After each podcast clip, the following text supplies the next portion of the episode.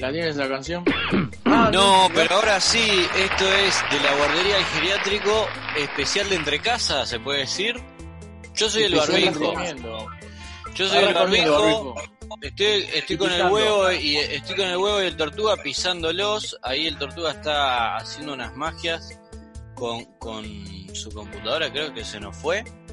Eh, No, no, en es realidad la yo- guardería al geriátrico especial de entre casa. Yo soy el barbijo y me late, me late, me late el corazón que el huevo y el tortuga están por ahí. Sí, Está... yo soy el... Ah, bueno, otra vez lo mismo. Ah, bueno. No, es que yo llego tarde, por eso me dicen tortuga. Siempre llego tarde a todo. Capaz que es nuestra forma de arrancar. Capaz que encontramos nuestra forma de arrancar el programa que pisando no. Sí, sí, eh, ¿cómo le fue con, el- con el, el programa número uno? ¿Cómo la llevaron? Estamos los tres sin remera, quiere decir que estamos muy descontracturados, muy de entre casa. Eh, Tortuga, ¿cómo te No. fue a vos? A mí me fue bárbaro. Me fue tan bien que en realidad no pude salir a la calle porque me reconocían. Y bueno, Y sí, aproveché. lo que tiene la fama, ¿no? No, me imagino, gente agolpada en la puerta de tu casa ahí en, en Buenos Aires, ¿en qué barrio? ¿Te puedo entrevistar como, como Fantino? ¿cómo no? Me encantaría. A ver. Decime, decime Tortu, decime Tortu, ¿en qué, en qué barrio? Yo me imagino Villa Langostura. No, eso Fanti, eso es en otro lado, Fanti. Eh, eso es en el sur. No, Ah. yo estoy en la mitad de Capital Federal, en el medio, en el kilómetro cero de Capital, Fe- Capital Federal, que sería Villa Crespo. Ah, Villa Como la- Crespo. Como- Exacto, La Plaza Cagancha de ustedes.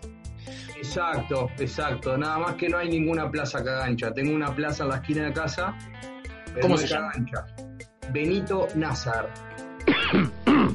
Y, pe- y pensamos Mirá. todos en la ordinaria, ¿no, huevo? Vos que, vos, huevo, sin embargo, no estás ni ahí en Buenos Aires, vos estás en, en Aspen. Sigo en Aspen, sigo en Aspen y, y en realidad hoy les quería comentar un poquito, de- me dieron el rasgue acá. Por eso me vine así sin remera, tuve que empacar todo y me, bueno, me tengo que mudar. Acá en Aspen, si bien eh, la gente respeta la cuarentena, el sol sale todos los días, el mundo sigue girando. Y, ¿Cuánto y sale, moneda cuánto sale, huevo, el, el alquiler en Aspen, promedio? Dos dormitorios, Bueno. patio, parrillero, baño, ¿Hay parrillero? ¿Hay parrillero en Mirá. Aspen? Para que te hagas una idea, no, acá la gente es muy del sauna. Pero para que te hagas una idea, no sé cuánto cuesta porque no estuve mirando eso porque mi, bolsillo no lo puede pagar. Lo del hotel ¿Dónde nomás está? era una garroñada de, de la cuarentena y no un lujo que me podía dar. Era canje. Era cángeles. Escuchame. Y, y No voy a dar el nombre, ¿estuviste, ¿Estuviste embalando porque estás por mudar? Estoy embalando, embalado, sí, porque me dieron el rasgo. No, no sé qué parte, no. Me embalé con el ¿Escuchaste embalaje, eso? ¿no? Me embalé con el embalaje y te nada. iba y- sí, Te iba a decir decime, eso, te iba a no te quiero preguntar. pisar cuando, más, Tortuga. cuando uno embala, Decime nomás. cuando uno embala, No te voy a ¿no? pisar. sea lo que sea, cuando uno embala, embala muebles, embala ornamentos, embala, no sé, cuadros, ¿lo hace acelerado? Por eso es el verbo embalar. Me pregunto eso. Yo te voy a contar mi experiencia. Y después le cedo la, la palabra al Barbie que, que me parece que tenía algo para contar. Lo vi en su- lo, lo escuché en su respiración. No, estaba Eh, anotando la hora que empezamos, si me permitís la interrupción, huevo, para saber No, por la hora que tenemos que cortar, para no aburrir a la, a la tele, teleaudiencia. ¿no, es- Ah, no es pero para mí ya están aburridos, ¿eh? Si están escuchando es de... No, si llegaron hasta acá, que me sigan en Instagram. Y los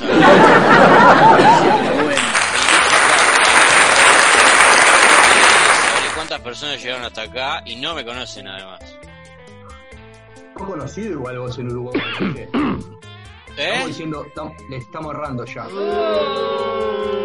Sí, entonces, es- especial de entre casa. Y la propuesta es la siguiente. Miren la consigna que me pensé. Tuve todo el fin de semana pensando esta consigna. Y un viernes a la noche la voy a romper con esto. ¿Cuáles son los mecanismos de defensa que genera el organismo humano para defenderse a nivel cabeza cómo se salvan la cabeza en esta cuarentena, chiquilines. Yo, por ejemplo, y voy a abrir el puntapié, voy a dar el puntapié inicial, como si fuera el- un partido del Super Tazón. Eh, yo tengo una rutina de, de ir al baño, a sentarme en el trono, a jugar al Mario Kart. Me juego tres carreras y eso me ayuda a ordenar las ideas, me ayuda a ordenar el día. ¿Vos, Torto, tenés alguna? Mirá, yo le hago fisioterapia al perro que tengo acá parapléjico. Es un perro para-. ¿Tenés un perro parapléjico? Contale, por favor, a, lo- a los espectadores. Sí, tengo un, un perro que tiene un problema neurológico porque un, un perro más grande lo atacó y es un perro que básicamente si vos lo ves caminar es como si estuviera como si fuera un juguete de niños que, que camina muy como robotizado y le cuesta mucho los movimientos y yo lo que hago es tratar de que vaya La gente piensa que es así. Que la gente Sí, piensa que es así. Que un niño si lo ve piense que es un juguete porque se asusta. es que la gente piensa que es un juguete y me pregunta cuántas pilas tiene El problema es cuando lo vea un niño realmente, ¿no? Y, y quiera tirarlo del, del balcón o, tirarlo para arriba por las escaleras. no No que las pilas no. son caras. No, porque yo lo que hago para que no pase eso es eh, le saqué todas las luces con las que venía. Entonces lo diferencié del juguete propiamente y entonces es un poco de mala leche si un niño piensa realmente que es un juguete. Se puede confundir un poco a lo lejos, ¿viste? Pero no, si lo agarra, si lo toca, se da cuenta que, que es un animal de carne y hueso. Igual permitime, Tortu, permitime, Tortu, que, que te diga que apelar a la mala leche de un niño es ir en el sentido, es decir, es ir a favor de la corriente. Si uno piensa surge- que un, que un niño no es mala leche, está totalmente equivocado. Eso es lo que yo te iba a preguntar, los niños. ¿Hay niños mala leche? Como el de Demian, el de la profecía. Yo creo Por que la, ejemplo, la pregunta va al revés. ¿Hay niños buena leche? Ah, bueno. O sea que tu planteo es. La apuesta es doble, ¿no? Jugaste todo al Por- negro. Sí, Por la positiva fue él. Como otra gente llegó muy lejos. yo creo que... Y al gobierno, ni más ni menos. Yo creo que el niño, por definición, es mala leche.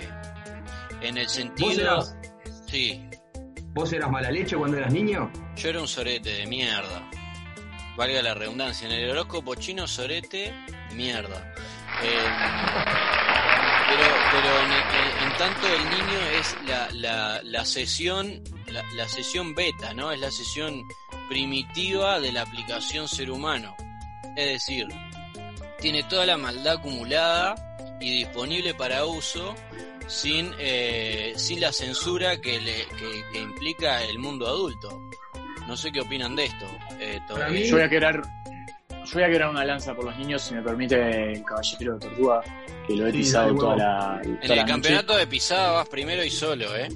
Primero y solo. Eh, Ese que está hablando el es el niño- huevo, que los pisa todos. Eh, sí, Barbie. Ironía. Como te, como te decía, me estoy pisando los huevos. Eh, el niño. No, el niño. Pensemos en el niño que va a un cumpleañito. El mago hace los trucos. El mago Ariel. Sí. Tantos años de carrera. ¿Es exitoso? No. No podemos Para nombrar marcas. niños- ¿Es una marca el mago Ariel? ¿Está registrado? ¿Y Ariel Junior? Andá Gadu a ver cuánto levanta el mago Ariel cada vez que lo nombran en la tele, en el carnaval o en, en, en la cortina de, de un reclamen de radio. Bueno, voy a hablar de alguien que no, que no me va a venir a reclamar. El mago Dumbledore. Cada vez que hace un truco. Y ese niño no le quema el truco. Y inclusive lo aplaude. Porque dice, vos alguien pagó por esto. Porque el niño se da cuenta. Eso es lo lo que están nosotros cagando, pensamos que él se da cuenta que lo están cagando y se da cuenta que, que el loco está haciendo, está laburando. Es un laburante el mago. Y dice, no le puedo decir, tiene la moneda en la espalda. ¿Vos decís que el niño, Tortuga, el niño se, se, se rescata? O sea, que hay una, un- una transacción de tiempo Bueno. por dinero de, de esa persona en la cuestión. A mí me pasó en un cumpleaños, acá en Aspen también, que estaba el, el innombrable, mago innombrable a partir de ahora. Y, yo realmente me daba cuenta que, que todo aquello era una fantochada, ¿no? ¿Qué edad El tenías? era un cumpleaños. ¿Qué edad tenías? Y yo tenía 8 años. 8 años. Ah, pero vos ya con 8 años tenías un doctorado en Harvard. No, no, amigo, no, pero me daba cuenta que, que la magia, no. Claro, Igual y qué, mo- molesto estar en, en un cumpleaños de los 8 años, porque todos sabemos que para los niños el tiempo eh, es mucho más largo que para lo de un adulto, ¿no? Eh, por, ¿por qué? Y, y voy a voy a reflexionar sobre lo siguiente. Si a uno le dicen que el cumpleaños va a durar dos horas, eh, este tiempo podría ser relativamente corto. Si le dicen que va a durar cuatro, ya se le vuelve una eternidad, sobre todo en términos de, de cumpleaños de niños. Para mí, para mí el niño mide el tiempo en, en aburrimiento o en diversión. Por ejemplo, mi experiencia cuando yo era niño, si iba a un cumpleaños que era divertido, el tiempo para mí volaba. Yo Me creo que no había cumpleaños aburrido, ¿eh? Vos siempre fuiste un tipo divertido. Lo que Ese pasa, lo que pasa es que el niño siempre tiende a divertirse sobre el final del cumpleaños. Oh, Y ahí está el corte dramático. Excelente. La curva está ahí, ¿no? Tortu te vinieron a buscar huevo, están tus padres Pa, me quería morir. y vos estás en la cresta siempre. de la ola. En la cresta de la ola como cuando como cuando uno consigue pareja, es exactamente lo mismo. Qué silencio tema, dramático el que acaban No, de porque- hacer. Nadie- nadie me Me, me llevaste hasta ahí, me llevaste hasta ahí. Pero Sí, no, sí, no, sí. ¿sabes Creo por qué que pasa fue, eso? fue un minuto de silencio casi. Sí, Se llama ansiedad, ansiedad de separación, se llama eso. A ver, Es lo que le cuesta a la gente soltar las cosas. Y esto es en serio, de lo, de lo poco serio que ha aportado este a este podcast. desarrolle huevo, eh, eh, para mí es, es una cátedra esto que usted está dando. Si, si se llama ansiedad por separación, le doy pie a Tortuga. Mirá, de, de repente me, me siento en una clase de EVA, en el entorno virtual eh, de la Universidad de la República. Es increíble compartir un espacio así con, con el huevo, con lo que sabe. Y lo que acaba de decir a mí me, me- me- produjo un poco angustia también, porque es verdad, es verdad que uno siente que, que tiene que volver a la vida al lunes, al lunes a viernes, cuando se termina, porque los cumpleaños son los fines de semana, por lo general nadie hacía un cumpleaños un miércoles de noche, y uno ya, cuando era chico, ya le estaba marcando esa rutina de mierda que tenemos de, uh, domingo, de tarde, ¿qué hago? ¿Me suicido? O prendo el. O una semana más. Mirá cómo te lo, mirá cómo te lo anudo con el tema en boga que es esto del el aislamiento social y la cuarentena, ¿no?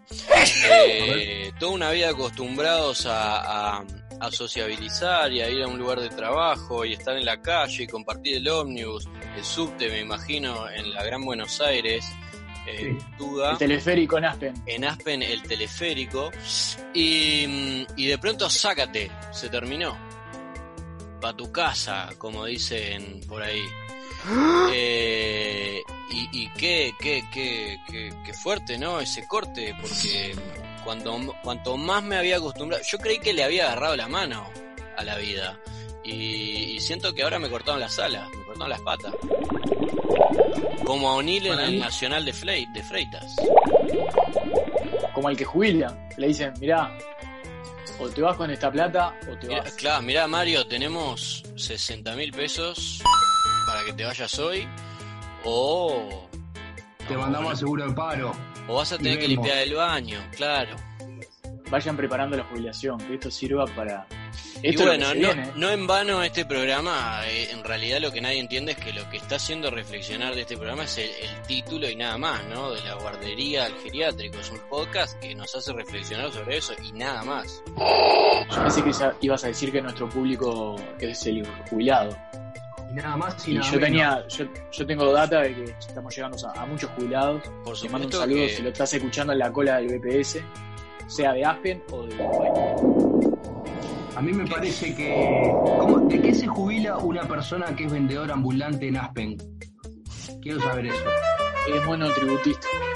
Y tuvo que ahorrar y lo invirtió en ladrillos y vive de rentas. un garrapiñero acá, eh, Sí, enganchándolo con el otro programa, para la gente que dice Sí. que, no, que nada está conectado. en un garrapiñero, un ¿cuánto garrapiñero trabajando eh, durante 10 años, solo los domingos en hora pico, Cuatro Sí, o ocho horas. 4 horitas nomás, viste, la hora esa donde cae el sol, Part-time. part-time, un garrapiñero trabajando los domingos durante 10 años, se compra un condo en lo que sería ahí en el Quibón, en el, Quibón pero de eh, acá, Que es el bajo Aspen, ¿no? el bajo a... O, o era el alto ahí. Yo tuve una Eh, vez lo que pasa acá le dicen, le dicen chancha. ¿No es, ¿No es paso de los Aspen? Es ¿Un barrio verdad, es verdad que ahí en Aspen está la, cordillera de los Aspen. Es la cordillera del Sajan. Es la cordillera del Sajan, sí. Entorno Los nevado. Lo saqué al toque.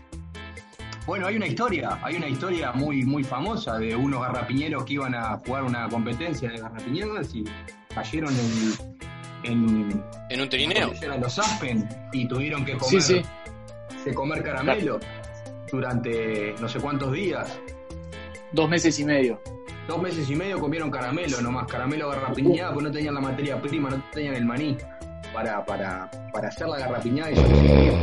Y es un relato que es Desgarrador. Conocido, harto conocido, es, es mucho más conocido que el de Uruguay. El de la cordillera de los Andes es un poroto al lado del de los. No sé si hay alguien acá no lo conoce. Es verdad que es verdad que había un doctor en esa historia que, que vive en el Bajo Aspen, que era el, el doctor Maleza. Sí, sí, sí. Fernando Es criado, se había criado en el pasto. En el, en el Pasto, en, en- no en Deportivo Pasto, en Ecuador. No, no, no, no, no, no. no. Un saludo para la gente de Ecuador que nos está escuchando. Hay, hay gente en baños que nos está escuchando. Ah, qué lindo. Eh, es lo que en tiene. No me puedo contener en baños. En cocinas, en baños, en livings. Bueno, pero volviendo a los garrapiñeros de Aspen, bueno, habría Sí. que agregar que esta gente venía de, de barrios pudientes y que corrían con el hándicap de, de comer garrapiñada todos los domingos. Eh, es bien sabido que como alimento la garrapiñada eh, va, va generando músculo, carne, achura, Proteína. proteína. Es como la grapamiel, es alimento. Lo dice una canción, una canción del cuarteto. De hecho, en, en Japón, en Osaka, los luchadores de sumo consumen garrapiñadas previo a las peleas. Bueno, hay una canción muy popular ¿Por qué? en Osaka. Antes de ir a la pelea, como mucha garrapiñada. Porque en realidad lo que hace al músculo es contrae al músculo la garrapiñada, afloja, libera tensión y también Bueno, lo que hace es contribuye a la concentración. Y es algo que el luchador del- del sumo ti- tiene que tener como muy presente eh, antes de cada, cada batalla, antes de cada, cada lucha. Eh, y la garrapiñada, ya hay toda una, una como un Connotación ritual, popular. Las ollas No sé si populares en. Aspen, Sí, las ollas También. populares son la garrapiñada y queso crema. y queso crema, sí. Sí, sí, sí. Yo lo leí en un, en un libro de un filósofo tailandés eh, que había, había compartido mucho tiempo con un, con un japonés en Aspen eh, y, y hay una teoría respecto a eso, pero yo no quiero aburrir a la gente tampoco. No, no, pero esos no son los que fundaron el primer club de sumo de, de, de Aspen. Huevo, vos que estás ahí seguramente pasaste a jugar un pool algún día. Jugué con los luchadores de sumo a hacer garrapiñada al campeonato de esta gente que, que volcó el, el carro ahí en la cordillera de los Aspen. Y permitime darte data de último momento que ayer el presidente de acá, de Aspen, porque esto es una, una cosa así como media, es como el Vaticano o, el, o. Mónaco, autónomo. ¿De, de qué habla la gente en, en Aspen, huevo? Y nada, le van a sacar a los garrapiñeros parte de sus ingresos ¿Qué hijos de para redistribuir eh, a razón de todo esto de- del coronavirus. Bien sabido es que el garrapiñero acá es eh, El que gana más. y bueno, es para pagar la olla de fondue. Ah. Justamente estaban haciendo solo de queso crema porque faltan por lo menos dos quesos para, para que sea considerado un símil fondue. Claro. Y es verdad, es verdad que ese impuesto que van a, que yo estuve leyendo el otro día en Infomarte, el, el- el impuesto ese que van a cobrar ¿no? a los garrapiñeros, es verdad que es para sostener a otros vendedores ambulantes de Aspen, al, de, al que vende manzana caramelada, al que vende algodón. ¿Es verdad eso? Sol- solo el de algodón. Solo el Yo algodón. investigué mucho, por, me parece que es algo cultural, que el de algodón de acá es más, más luchador, más... Ese es el que no está pudiendo en este momento, no se está colocando mucho algodón. Parece que la, la manzana caramelada la piden a domicilio y el algodón no. Este, te la mandan con un San Bernardo, Ah, mirá. porque son inmunes, son inmunes. Algo que no dijimos para, para el anterior programa es que el perro es inmune al, al virus, Eh, Aspen entonces es- lo están usando de delivery. Ah, pelearé con Aspen San Bernardos. Si, si me faltan nombres, pelearé con San Bernardos, ¿no? Dijo el prócer de Aspen, que ¿cómo se llama? Ronald Rigoberto. Ronald Rigoberto. Si me faltan nombres, pelearé con San Bernardos Cimarrones. R. Ronald Rigoberto. Yo pensé que. que se llamaba Fatigas, de apellido. Ah, ese es el segundo apellido. Ronald Ah, Rigoberto Fatigas. Está muy Fatigas. bien informado. Claro. Pero yo no sabía que le llaman las cosas de Aspen. Sí, yo consumo mucho Aspen, ¿eh? Estoy, estoy metiendo Aspen como. como Lolo. Creo que este especial, este especial en realidad es de Aspen, ¿no? Me parece que Sí, terminó sí. siendo un poco, sí. Me parece que- Disculpe, que- el ruso. Estamos muy interiorizados, estamos muy interiorizados de, de- de la cultura en Aspen que, que, es de las más ricas del mundo. Y, bueno, ya nos están llegando algunos mensajes de, de- personas que están escuchando el, el- este podcast y, y, eh, acá tengo uno. No, ¿Por qué no lo agarrás vos mejor, Tordu, esto de los mensajes y, y nos lees alguno al aire? Mirá, estoy, tengo acá uno de, de Tom Hanks que llega acá y que dice, la verdad, Ulises, escucharlos a ustedes es un placer. Estoy hace tres semanas encerrado con mi mujer porque tengo coronavirus y ya la verdad que el juego club me tiene los huevos por el piso y les mando un abrazo grande a ustedes y a los garrapiñeros de Aspen que en algún momento supieron ser eh, inspiración para muchas de mis películas. Un grande Tom Hanks, verdad. Como este de Teresa Weatherspoon que tengo acá que dice no coman con el cuento de la cordillera de los Aspen. Mi viejo Opa. estaba en ese trineo y es todo mentira. Es un invento de las masas para crear superhéroes para después dominar desde la eh, subliminalidad, dice. Profundo. Sí, Profunda, sí, Las cosas que nos enteramos de Aspen en este programa es increíble. Bueno, yo ¿Vos? cierro con el último mensajito. A ver, Eh, dale. me llega un mensaje vos. de edulcorante líquido. Me dice Sí. que cada 100 mililitros contiene 6.000 miligramos de ciclamato y 2.500 miligramos de sacarina. Déjense joder y coman azúcar. Es parecido a.